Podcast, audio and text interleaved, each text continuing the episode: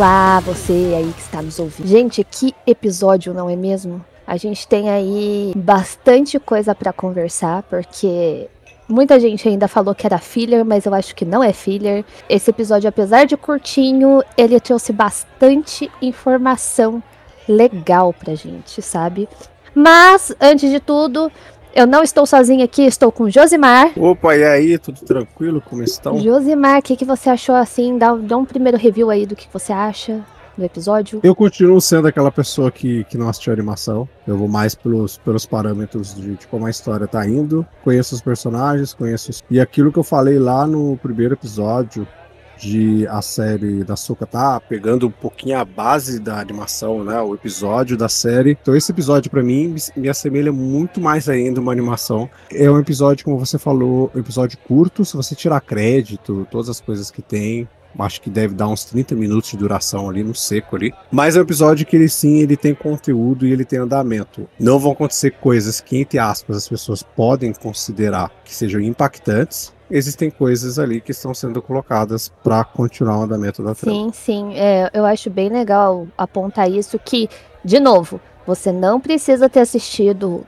todos os desenhos para acompanhar o que está acontecendo agora, que realmente está sendo às vezes o ponto de partida de algumas pessoas e as pessoas têm que entender de forma prática, fácil, o que está acontecendo ali na tela. Quem sabe criar interesse, né, em ver as animações, Exato. conhecer mais a história, se aprofundar tanto no que já existe de quadrinhos e desenhos, mas também em Legends, porque Legends foi mencionado aqui de uma forma muito esplendorosa. Vocês vão entender o porquê no, conforme a gente for contando aí um pouquinho do episódio. Exato. Antes de começar, claro, né? Não esqueça de nos seguir, né? Nos sigam lá. É arroba multiverso.dageek, o da Geek tudo junto corre lá no Insta, nos sigam. Tá um pouquinho parado, porque, como eu falei no, no nosso episódio passado, a gente estava reformulando o site, então o Instagram ficou só ali na postagem dos podcasts. Mas vai ter uma coisa, tá? Já tem coisas em andamento aí que vão começar a sair no Instagram. E tem coisas além do Instagram que a gente vai começar a trabalhar agora. E o nosso site, basicamente, entre aspas, já está ali ativo. Ainda está sendo reformulado, mas já está ativo. Se você quiser saber sobre tudo que a gente produz e vai produzir ainda, é só você ir lá agora no novo portal nosso, que é o multiverso da geek tudo junto.com.br. Multiverso da geek tudo junto.com.br. Então, a partir de agora sim a gente começa a fazer as coisas acontecerem de verdade. Então, só correr lá. Sim, sim. Lembrando que a gente não fala só de séries de super-heróis, Star Wars, a gente fala também exato, sobre exato. jogos, a gente fala sobre anime, a gente fala sobre filmes. Então, é realmente bastante coisa aí para você pesquisar e saber a nossa perspectiva meia cegas da época, que foi o que a gente viu e talvez hoje a gente já tenha mudado de ideia, quem sabe. Exato.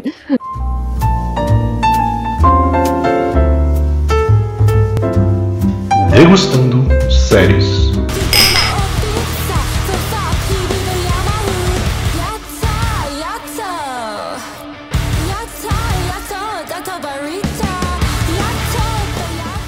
Eu achei o episódio curto, mas três partes divididas muito explicativas, sabe? O episódio a gente já inicia assim logo de cara com a com, com os personagens em treinamento, né? A gente vê uhum. a Sabine, né, treinando, a Soca ali acompanhando o treinamento dela, né? Primeiramente a gente vê ela só com o Ruyan, né, fazendo um, um treinamento simples. Sabine voltando ao, a uma katana ali, né, de é, madeira. A gente, isso, pra quem não sabe, é, ela teve um, um, treinamento com a katana de madeira, né? Vamos. Quando o Ezra estava ainda com ela, né? Ele estava tendo um treinamento dele com o Kanan. E ela participou desse treinamento por um tempo, até porque ela estava empunhando o sabre negro. Né, só um resumo aí para vocês entenderem um pouco do manuseio dela com o sabre e tal, né? Porque a gente já viu uma luta dela aí, né, com a Shinhachi, o qual ela estava empunhando o sabre de luz do, do Ezra, e agora ela está começando o treinamento dela com a. Uhum. E a Soka full Anakin. Eu enxerguei o Anakin o tempo todo e todos os trejeitos que de convívio da Soka com a Anakin eu vi nesse episódio e foi legal. O jeito dela de, de olhar, as perspectivas dela, de, de treino, eu vi muito do que o Anakin fazia com a Sokka o tempo todo. Eu achei isso muito legal de, é, dessa perspectiva de, de treinamento. E eu não sei você, né, mas assim, é, para onde a série está conduzindo a gente, né? Colocando os últimos filmes, o que aconteceu com, com alguns personagens, a gente tem o tempo todo o Ruyan falando que a, a Sabine tem uma conexão com a força muito forte. Uhum. Eu acho que teremos um despertar da força uhum. ainda é, durante os episódios, porque Filoni não dá pontos sem nó. Exato. sabe? Eu acho que ele vai conectar isso de alguma forma, porque coisas pequenas citadas no episódio fazem com que a gente remeta que a, a, a Sabine vai ter esse despertar da força. Sim. Primeiro, é, o Ruyan falando que não, né, entre Mandalorianos tiveram poucos Jedi, né? Sim. A gente sabe de alguns aí que, que tiveram na história, mas tendo conhecimento que houveram mais alguns, né? Claro que vai ter pessoas, né? Vou colocar entre aspas seus avatares aí que surgiram e acenderam e mostraram a que veio, né? Então a gente tem ali pessoas dentro do, dos Mandalorianos, né? Do, do, dos clãs Mandalorianos que que tiveram uma certa conexão com a força. E isso também é mencionado, né, pela própria Soca, que tudo tem essa conexão com a força, né? Uhum. E basta você aprender a desenvolver isso. Mas o Ruyan já virou, né, pra, pra Soca e pra própria Sabine, que ela, vou falar assim, nem pegariam ela como Padawan ali, por causa da, da, da pouca conexão que ela tem. Ela seria, vou falar assim, entre os Padawans, ela seria a pessoa mais fraca ali. Sim. Em outros tempos, ela nunca seria treinada, né? Ele fala. Exato, exato. Que a Soca não tá treinando ela à toa, né? Uhum. É, a gente tem aí várias é, referências no, no meio da história quanto a, justamente ao estilo de treinamento que está se dando. Mostra também a questão, de, é, dentro desse treinamento às cegas, né? Esse negócio de você saber ter conexão com a força. De, uhum. é, é, vou falar assim, dar o salto de fé às cegas mesmo. A gente já viu isso em outras é, adaptações de Star Wars. É, a gente tem aquele personagem. No momento eu não o nome dele de cabeça, gente, desculpa. Mas assim, ele sempre fala, eu sou um com a força e a força está comigo. E ele era cego, ah, sabe? Amigo, então, eu acho muito legal mostrar, para ter conexão com a força, você pode fazer um treinamento às cegas, é todo, vou falar assim, ninja, todo personagem samurai que é, tá nesse caminho, eles têm um treinamento de sensibilidade, criar esse sensibilidade durante uma guerra, de, de ter o salto de fé e de confiar aquilo que está além do que os olhos podem ver. Então, é, a gente tem esse aprofundamento, né, do, do da técnica do, da, da luta cega Zaltoichi, né, e que eu vi em alguns lugares que tem referência realmente a um samurai e tal, se eu não me engano, de filmes, que tem esse nome e estão trazendo aí, né, de volta. Uh, outra coisa legal ainda para mencionar, assim, do, do começo desse episódio, além do, do, treino em si da Sabine, uh, as batidas que a, a Soka dá nela, né, a gente mostra, assim, pro... A série mostra pra gente outras, outros tipos de treinamento, até porque a Soca não teve o treinamento concluído, né? Agora ela tá tendo a própria padawan dela ali, né? Vou, vou colocar assim. É, numa conversa que a Soca teve com o Ruyan, é, é bem interessante também apontar o fato de que a gente tem é, dois pontos do são as, as lições é, Jedi, né? Porque eu vou falar assim, o Ruyan tá ali faz muito, muito tempo e a Soca pegou basicamente a quebra da, daquele ensinamento Jedi mais rústico, né? A gente tinha o Qui-Gon, a gente teve também o Obi-Wan com a sua forma de ensinar o Anakin, o Anakin com ela. Então, eu acho que, que mostra alguém que tá, tá quebrando padrões ainda e mostrando que aquilo pode dar certo de alguma forma. Por isso que eu acho que a gente vai ter aí a, a Sabine é, descobrindo que ela pode ter mais capacidade de, de ter contato com a força, talvez no, numa revanche, né? Que é algumas das cenas que já saíram do próximo episódio, que você já deve ter, já está acompanhando, né? Você que está ouvindo, você já deve estar acompanhando. Shinhachi contra a, a própria Sabine. Então eu acho que em algum momento, se, se acontecer alguma coisa com ela, ou ela sentir alguma coisa ali que faça ela entender o que é a força de alguma forma. A gente teve, teve a Ray, né, que, que não sabia, ela manuseava de certa forma, mas não sabia é, que aquilo era a força, e quando ela uhum. sentiu, ela encheu aquela situação. Eu acho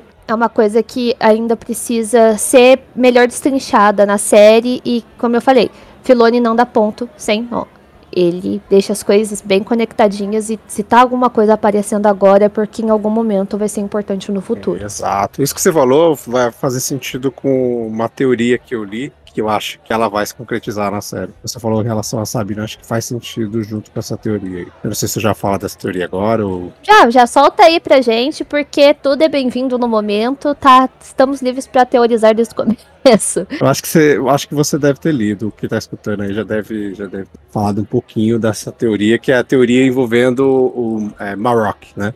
E eu chamei de Kamen Rider no primeiro episódio. Ah, sim, sim. Você coloca um personagem desse para emular alguma coisa. Um personagem daquele todo trajado, que não mostra o rosto, ele tem que ter algum sentido. Né? Não pode ser só um adereço ali. É, os outros dois Sif, entre aspas, né, Sif, que estão ali, eles não têm o rosto coberto. E você tem esse personagem que ele tem uma voz com um modificador, né? Ele fala nesse episódio e não é a voz dele que sai ali, né? É isso. É tipo a voz meio Darth Vader ali com modificador.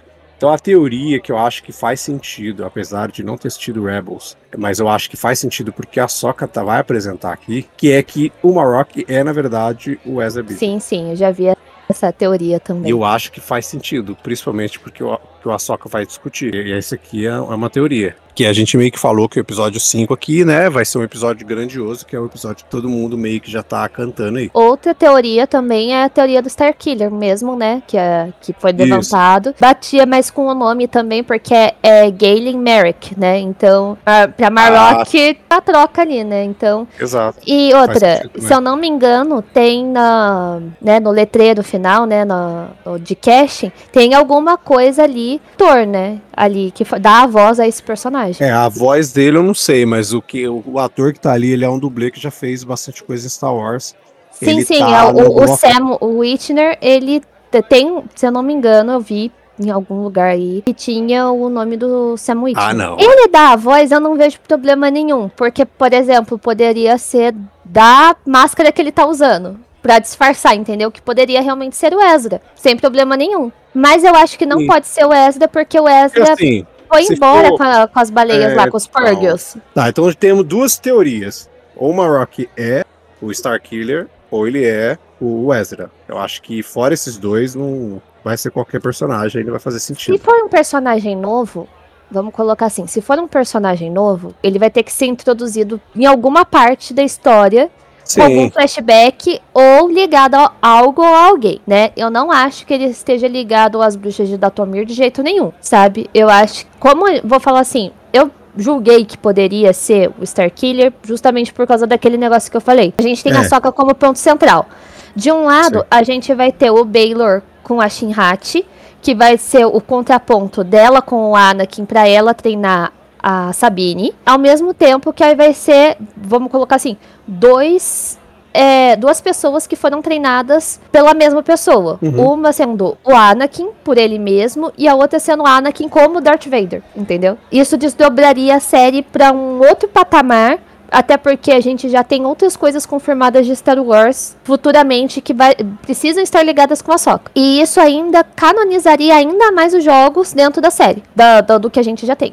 outra coisa que eu acho que vai conectar muito bem, esse próximo lançamento que a gente vai ter da série, que é, vai ser anterior, que é o Acolyte, o que já tá acontecendo em Ahsoka, porque, por exemplo, as baleias ali, elas não aparecem à toa, uhum, sabe? É. Tudo bem que elas aparecem na, nas animações. Só que se a gente for seguir ao pé da letra, é para ser o Acolyte, a gente vai ter é, Jedi estudiosos, uhum. que eles vão estudar muita coisa além da força. Vão estudar a galáxia, os planetas, os animais, que, que no caso, seres alienígenas que tem ali. Vou falar assim, talvez seja um teste também, né, para eles verem como que, que funciona esses saltos que as, essas baleias dão. Porque elas são extremamente rápidas. Quando a gente tem o Ezra lutando com o Traum né, para capturar o Tron, é onde eu tiro a questão do Ezra, mas vou falar assim, tem aquele 1% e eu não vou descartar esse 1% porque é algo que está sendo escrito, tem muita coisa que eles não vão abordar de, de Legends nem nada. Por exemplo, coisas que eles estão tirando do Legends para ser real, assim, o Tron já foi uma e ele foi apresentado nas animações. Os Purgles foram outras, eles conseguiram apresentar nas animações de uma forma maravilhosa. Agora eles estão reapresentando isso na série. Então, eu acho que em algum momento a gente vai, quando a gente for olhar para trás, aquilo vai fazer mais sentido pra gente compreender o porquê desses estudos ou o porquê de, dessa é, reviravolta que a gente tem toda hora do tempo de entender a, as coisas cada hora de uma forma, né? Vou falar assim, muita gente assiste Star Wars de uma forma que cada um vai interpretando a, a sua própria a linha do tempo, apesar de ser aquilo que é. Bem legal, porque daí todo mundo, tipo, vai ter nos seus personagens favoritos a forma que eles amadurecem de uma certa forma. Por exemplo, a, a o ponto final é o Tron. Eu acho o e, e, junto desse ponto final a gente vai achar o Ezra. Então, assim, se ele aparecer agora, se, por exemplo, for uma luta no episódio 5 da Sabine com com esse personagem, o Marok, e, e for o Ezra, o, o, que vai ser pior do que ver o, o, Ezra ali transformado ou o Tron ser o perigo maior? Eu acho que tiraria um pouco do foco da série em si do Tron pro, pra pôr pro Ezra. Eu acho que a hora que achar eles, eu, eu vou falar assim, tem um mundo entre mundos, que pode ser muito bem abordado. É, outras coisas da, durante a série, se a gente for falar tudo aqui que dá, para encaixar ali, a gente vai ficar horas e horas e horas falando sobre. Eu não, eu vou falar assim, não quero que seja o Ezra, ah, esse personagem, eu espero que seja algum outro pra, pra gente seguir daquele ponto em diante, porque tem é, muita coisa ainda a ser abordada, tem o, o pessoal ainda que tá indo atrás do Troll, não só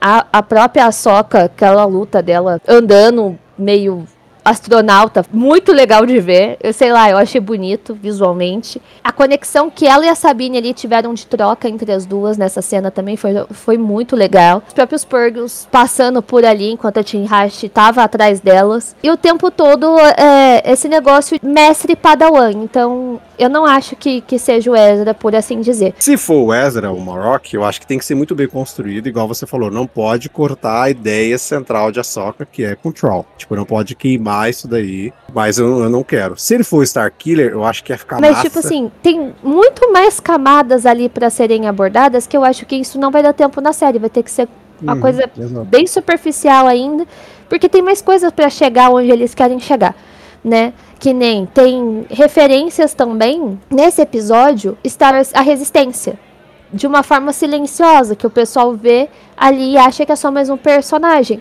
Mas não, cara, quando a, a Era tá pedindo ajuda, né, pro, pro pessoal, a gente vê a Mon Mothma, uhum. né, de novo, ali. A gente vê o Hamoto Shiono. Horrível, desde o começo, pelo amor de Deus. Tanto é que a Era coloca ele meio que no lugar dele, tipo, você uhum. estava na guerra? Ele, não. Ela, então, prazer.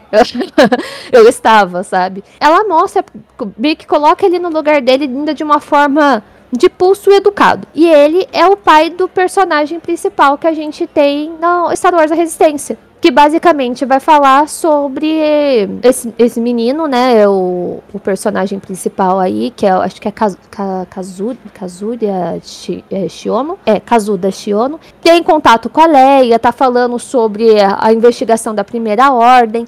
E a gente sabe que por causa dessas pequenas falhas que está tendo desde o começo, que a gente está abordando, que não é só em Endor que está sendo abordado certas falhas para os dois lados. Antes de acabar Mandalorian, né, a gente tem pessoal fazendo uma reunião falando, ah, deixa, vamos continuar agindo debaixo dos panos porque pessoal que, que tá agora comandando não tá entendendo nada, sabe? Tá achando que a gente parou. Tanto é que a gente também vê certos personagens infiltrados. Vou falar assim, ah, eles estão aqui porque agora eles são bonzinhos. Não, cara, uhum. eles ainda estão trabalhando por, por outras forças, forças maiores, sabe? Então, assim, é, quando a gente tá pegando certa, certos personagens e vendo quais eram os comportamentos deles, porque isso está refletindo no futuro, várias, por isso que eu falei, as pessoas começam por, por qualquer lugar em Star Wars elas vão crescer com certos personagens, tendo certas perspectivas, mesmo que a linha seja uma só. Uhum. Então, se você começa pelo, por uma série animada, depois você vai para uma outra coisa, você fica meio perdido no começo, mas depois você entende certas intenções de outros Eu personagens. vejo cada vez mais que eu não conheço Star Wars, velho. Eu conheço os filmes, olha lá.